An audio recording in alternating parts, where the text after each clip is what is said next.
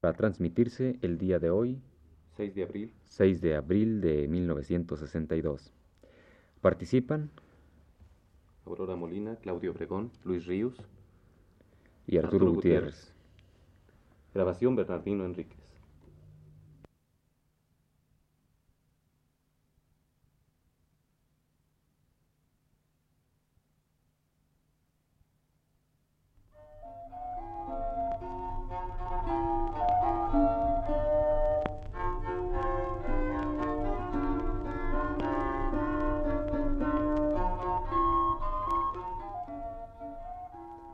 Buenas tardes, amable auditorio.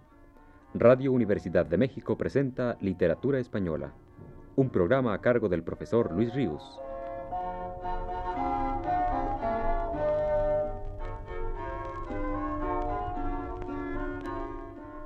Con ustedes, el profesor Ríos.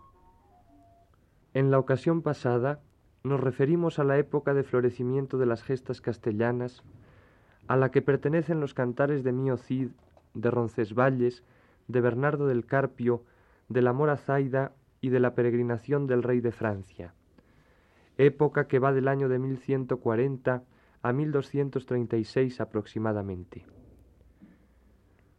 Una tercera etapa de la historia de nuestra epopeya se inicia ese último año, 1236, en el que se acabó de componer la crónica tudense, la primera crónica oficial que acepta como fuentes de historia cantares de gesta, cosa que a partir de entonces harán todas las crónicas oficiales hasta el siglo XV inclusive. La producción poética en lengua romance, desde la segunda mitad del siglo XIII hasta los fines de la Edad Media, es lógicamente mucho más vasta y compleja que como hasta ahora se nos había ofrecido. Por una parte, los juglares enriquecieron notablemente sus temas y diversificaron los asuntos narrados en verso. No se limitaron ya a los que cultivaban la poesía narrativa a la creación épica. Florecieron en aquella edad otros cantos juglarescos. En unos se proponían discusiones o debates sobre asuntos divinos y humanos. Así, por ejemplo, en el poema de Elena y María, en el que estas mujeres disputan sobre quién es más deseable como amante, un caballero o un clérigo.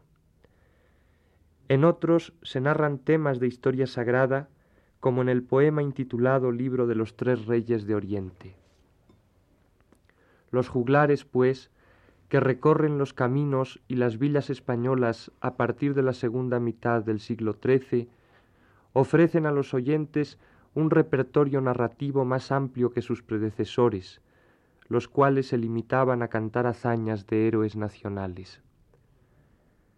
Debates, asuntos religiosos, alternan ahora con la recitación de gestas, que con todo seguían siendo las predilectas del auditorio. Por lo que a éstas toca, el período que hoy estudiamos se caracteriza más que por la creación de gestas nuevas, por la activa labor de refundición de las gestas antiguas a la que se aplicaron los juglares.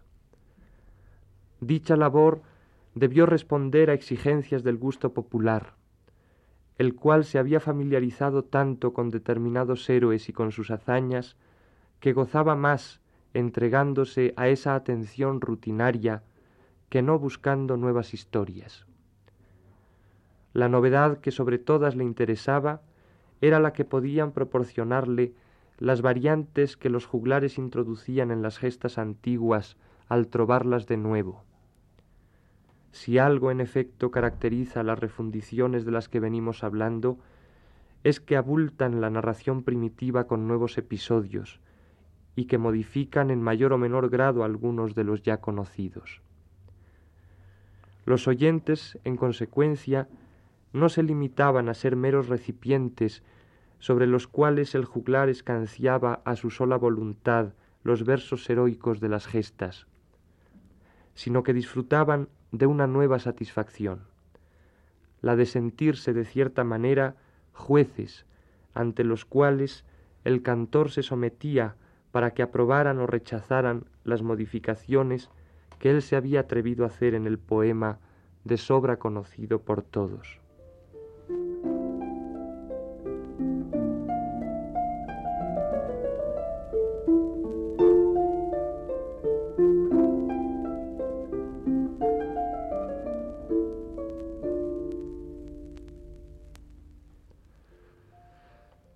Esa actitud del auditorio de cantares de gesta a partir de la segunda mitad del siglo XIII, cuando el gusto ingenuo por escuchar el canto había sido reemplazado por la vanidad de oírlo, fue, por una parte, la causa de que nunca como entonces medraran y se multiplicaran por España los juglares épicos.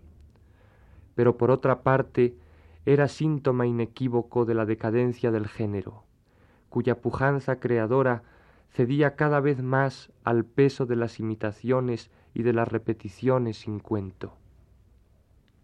Junto a las numerosas refundiciones que sabemos que en aquel período se hicieron de cantares antiguos, entre ellos el primitivo cantar de Fernán González, el de Garci Fernández, el del cerco de Zamora, el de los siete infantes de Lara y el de Mío Cid, Sólo tenemos noticias de que se compusieran dos cantares de gesta nuevos. Estos son el cantar de Fernando el Magno o de las mocedades de Rodrigo y la gesta del abad Juan de Montemayor, de los cuales nos ocuparemos enseguida. Pero antes, para completar el panorama de la producción de poesía narrativa en lengua vulgar en la época que estudiamos, es preciso mencionar que conviviendo con la juglaresca aparece entonces, y bastante abundante, la obra poética de los clérigos. El mester de clerecía prefiere naturalmente los temas sagrados, y entre ellos la narración de vidas de santos.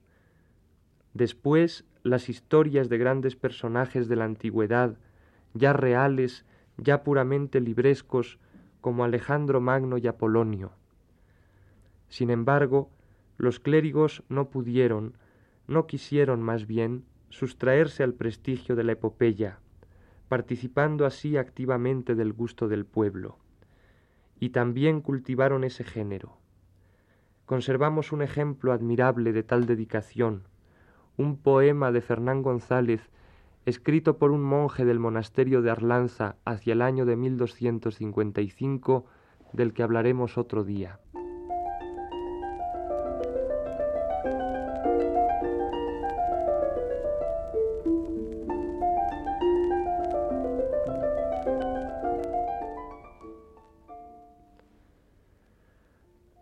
Por lo que respecta al cantar de Fernando el Magno de las mocedades de Rodrigo, uno de los dos últimos cantares de gesta juglarescos de los que tenemos noticia, aparece ya prosificado en la crónica de 1344, o sea que corría por España en boca de juglares en la primera parte del siglo XIV.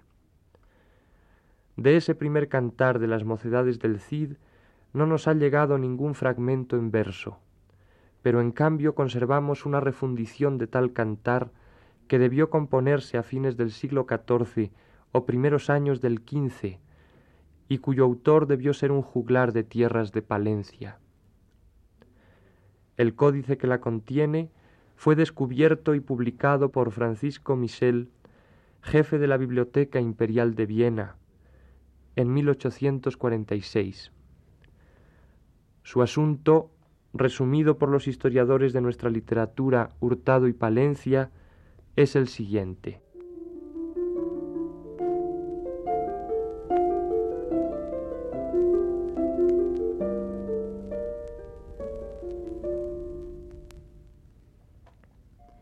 Rodrigo mata al conde don Gómez de Gormaz, padre de Jimena Gómez. Esta se presenta al rey don Fernando y reclama a Rodrigo por esposo.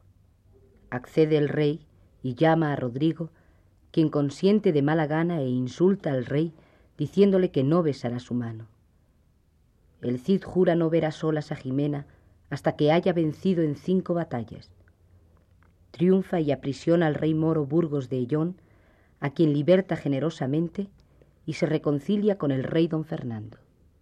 El rey de Aragón desafía al castellano en Calahorra y es enviado el Cid a pelear en nombre de Castilla. Rodrigo va antes en peregrinación a Compostela, encontrando en el camino un leproso, a quien cuida amorosamente. El leproso resulta ser San Lázaro, que se le presenta en sueños, le sopla en la espalda y le dice que obtendrá la victoria siempre que sienta un temblor semejante al que ha experimentado a su soplo. Triunfa Rodrigo en la lid y gana a Calahorra. Obtiene nuevos éxitos sobre reyes moros y cristianos, acabando por ir a combatir al rey de Francia, al de Alemania y al Papa. Vence al conde de Saboya, llevándose una hija de éste, que entrega al rey castellano, para que en ella deshonre a Francia. Llama a las puertas de París, desafía a los doce pares, y por fin los sitiados piden la paz, después de haber visto con asombro que la hija del conde de Saboya ha dado a luz un hijo del rey don Fernando.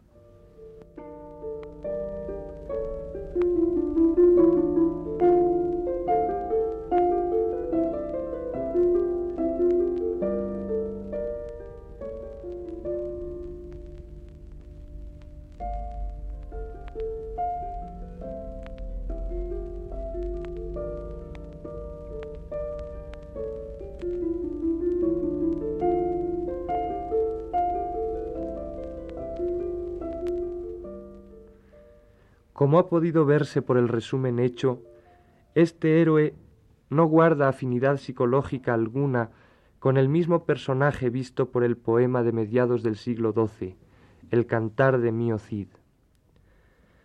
Las mocedades de Rodrigo no fueron cantadas por el juglar viéndolas a una luz histórica, luz que en todo momento iluminó al viejo juglar que cantó las hazañas del héroe en su edad madura. La personalidad de Rodrigo, tan terrena en el cantar del siglo XII, está en la gesta de sus mocedades totalmente trastocada. Se trata aquí de una criatura mítica, fabulosa. Lo que en el viejo cantar nos pintó el juglar del carácter de su personaje, la sutileza de su inteligencia, su cuidado por no faltar a los deberes que el vasallaje a su señor le imponía, la dificultad de su esfuerzo heroico. Este nuevo cantar los convierte en rasgos desmesurados de un ente de pura ficción, al cual concibe dotado de una diabólica soberbia, de una altanería crónica, de una fuerza sobrehumana, invencible. No es éste como aquel un héroe de carne y hueso, sino la plasmación ideal de inhibiciones y frustraciones del alma colectiva que en la invención de un personaje de esta naturaleza se sienten liberadas. Para que nos demos más a lo vivo una idea del héroe de este cantar de principios del siglo XV, escucharemos el fragmento que narra cómo Rodrigo acudió a Zamora, acompañado con trescientos de los suyos, para atender al llamado del rey, el cual quería hacer justicia a doña Jimena casándola con el matador de su padre.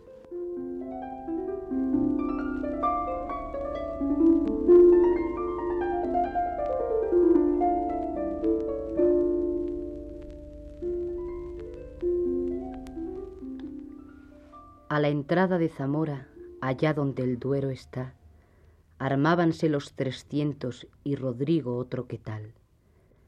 Desde que los vio Rodrigo armados, empezó a hablar. Oídme, dijo, amigos, parientes y vasallos de mi padre, guardad a vuestro señor sin engaño ni malas artes.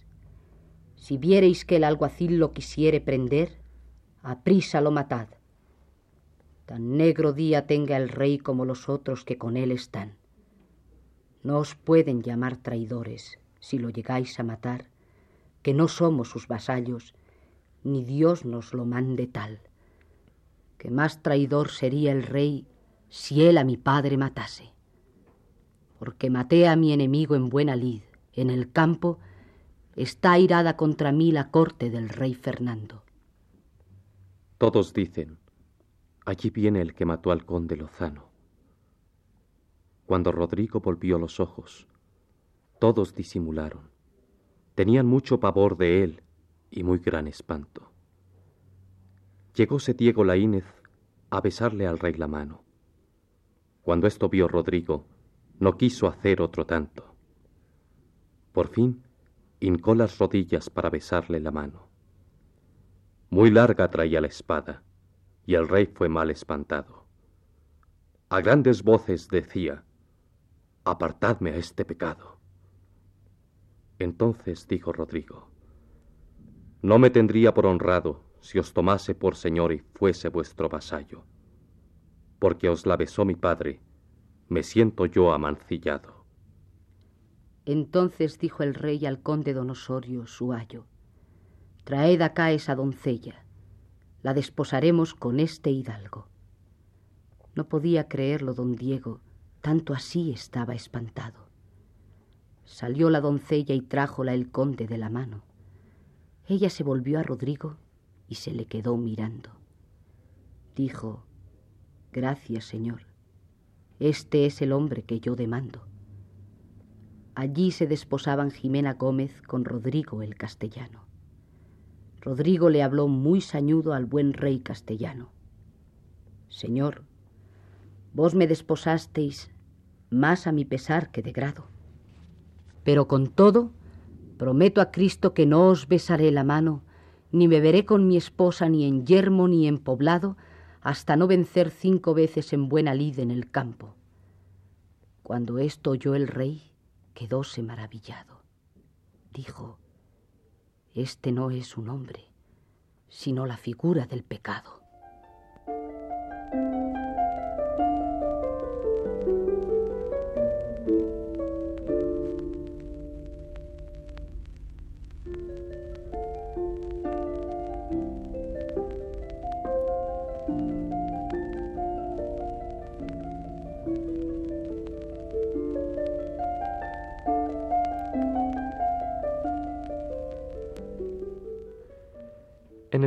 Escuchado hemos podido advertir qué anárquicamente fueron trazados en el cantar de las mocedades de Rodrigo los rasgos del carácter del héroe.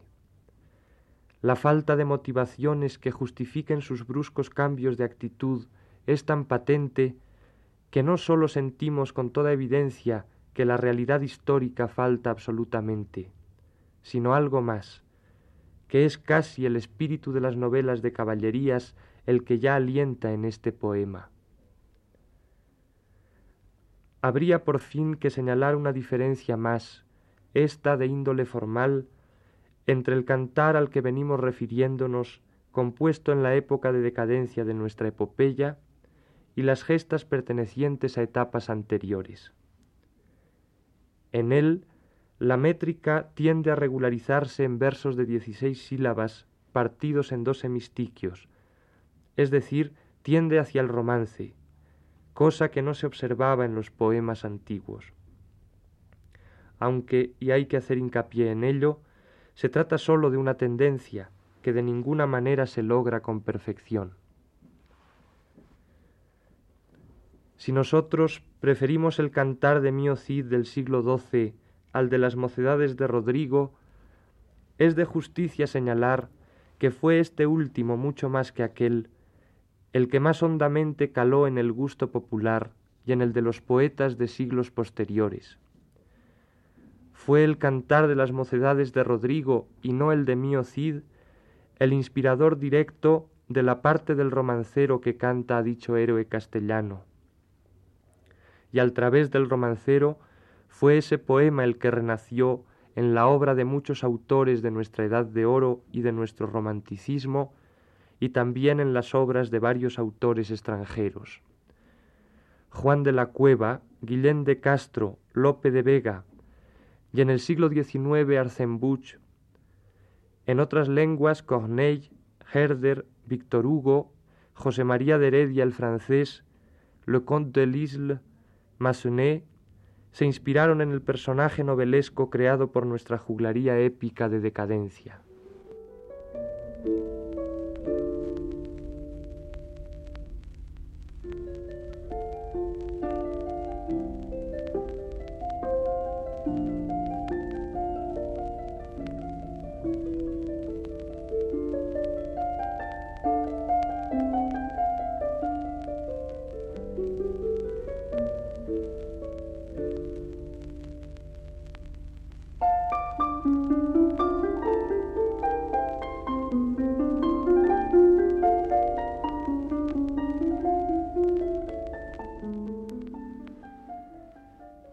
El otro poema compuesto en este período de la epopeya española es la gesta del abad Juan de Montemayor, la cual no ha llegado a nosotros sino prosificada en el compendio historial de Diego Rodríguez de Almela y también en un libro de cordel que se imprimió muchas veces durante los siglos XVI y XVII.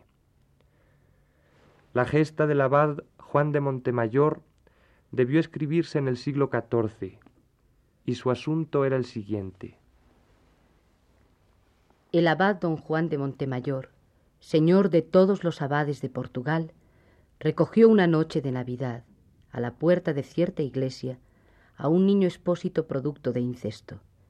Lo crió y educó bien, pero con el tiempo se mostró la perversidad de su origen, pues don García, el adoptado, se pasó como traidor a los moros y se vendió a Almanzor, figurando desde entonces con el nombre de don Zulema. Este llegó con su tropa hasta Santiago de Galicia, profanó su iglesia y a la vuelta destruyó Coimbra y puso sitio a Montemayor, defendida valerosamente por el abad don Juan. Estando en el último aprieto los cercados, el abad celebró consejo y propuso matar a los ancianos, las mujeres y los niños, para que no cayesen en poder de los moros, y hacer los defensores una última salida para morir matando. Aprobada esta bárbara y heroica resolución, habiéndose reunido los que habían de morir, don Juan mató por sí mismo, en medio de muchas lágrimas, a su hermana doña Urraca y a los cinco hijos pequeños de ésta. Y habiendo echado al fuego las riquezas de la ciudad, comulgado y perdonádose mutuamente, atacó el abad con sus vasallos a los sitiadores de tal manera que no parecía cuando entraba entre los moros, sino como el lobo cuando degüella las ovejas. Los musulmanes fueron completamente deshechos, y don Juan cortó la cabeza al traidor don Zulema, y al volver al castillo encontró resucitados a los viejos, mujeres y niños muertos en la noche anterior.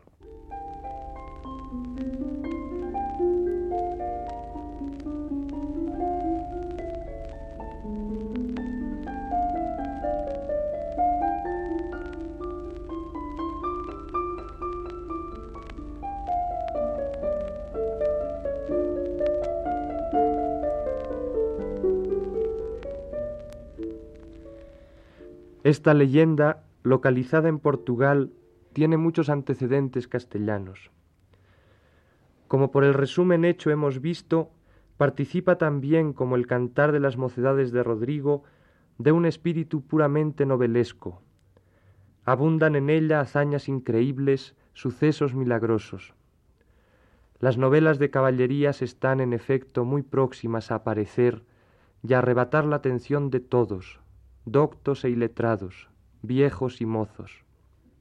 Son pues las mocedades de Rodrigo y el abad don Juan de Montemayor los dos últimos intentos del género épico de permanecer vivo, creador, en el ocaso de la Edad Media española. Pero ya en ellas se nota el desmayo de tal género, su irremediable acabamiento. Con todo, su muerte no fue absoluta. Murió la forma épica, el aliento épico sobrevivió. En alguna medida animó por muchos años al género caballeresco triunfante en la literatura de nuestro Renacimiento, y por su parte el pueblo lo salvó dándole cobijo en los romances. En ellos vive todavía y tal vez para siempre.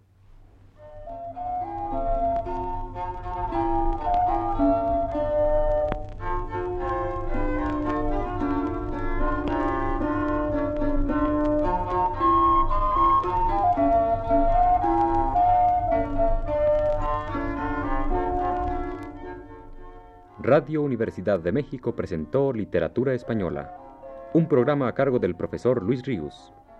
En una intervención especial escucharon ustedes las voces de Aurora Molina y Claudio Obregón.